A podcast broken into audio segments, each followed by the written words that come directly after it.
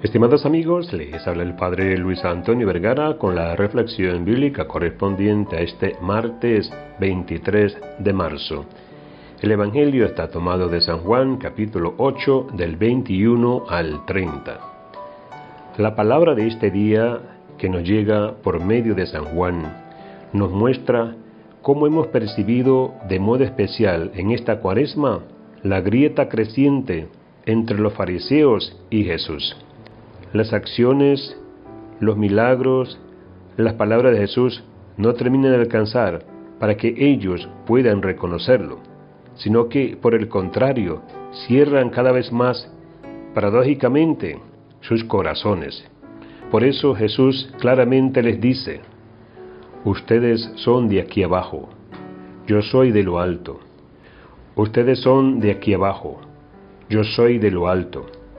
Ustedes son de este mundo, yo no soy de este mundo, y por eso morirán en sus pecados.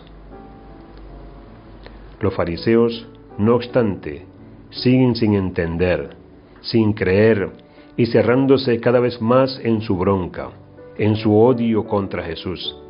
Sin embargo, muchos de los que lo escuchaban empezaron a creer.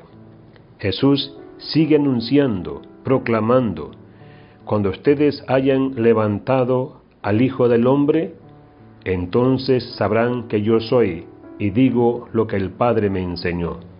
Llegando ya a las puertas de la Semana Santa, la palabra del Señor viene a interpelarnos, a mover nuestro corazón, a sacudirlo, para que no se nos pase de largo la gracia, la misericordia, la salvación.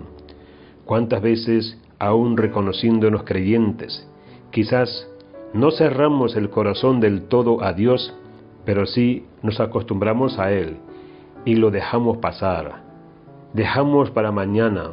¿Cuántas veces aún, reconociéndonos creyentes, quizás no cerramos el corazón del todo a Dios, pero sí nos acostumbramos a Él y dejamos pasar. Dejamos para mañana. No le escuchamos no le pedimos perdón, no le creemos y nos entretenemos con las cosas del mundo, nos olvidamos del cielo, solo confiamos en nosotros mismos y por eso no nos dejamos abrazar por este Dios que nos salva. Escuchamos la palabra de Dios, pero ella ya no nos interpela. También nuestra vida de fe necesita conversión, misericordia, renovarse y aumentarse. San Juan quería que los primeros cristianos comprendieran que Jesús es totalmente único, pertenece al mundo de lo divino, revela el misterio de lo que es Dios. Cuando toco la puerta de Dios, Jesús la abre y me invita a conocer a su Padre. A lo largo de su vida, Jesús sentía que no estaba solo. Incluso en la cruz al orar decía, Señor, Señor, ¿por qué me has abandonado? No parecía estar solo, pues hablaba con su Padre. En Jesús somos todos amados por el Padre, y en nuestras vidas nunca nos deja solo. Nuestro tiempo en oración es el momento para empaparnos en el misterio de la compañía amorosa de Dios. ¿Siempre hago lo que le complace al Padre? Esto revela el corazón de la espiritualidad de Jesús. Oro que también sea verdadero para mí.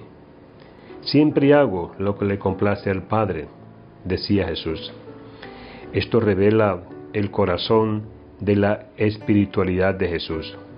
Oro que también sea verdadero para mi vida, porque Dios es tan bueno conmigo.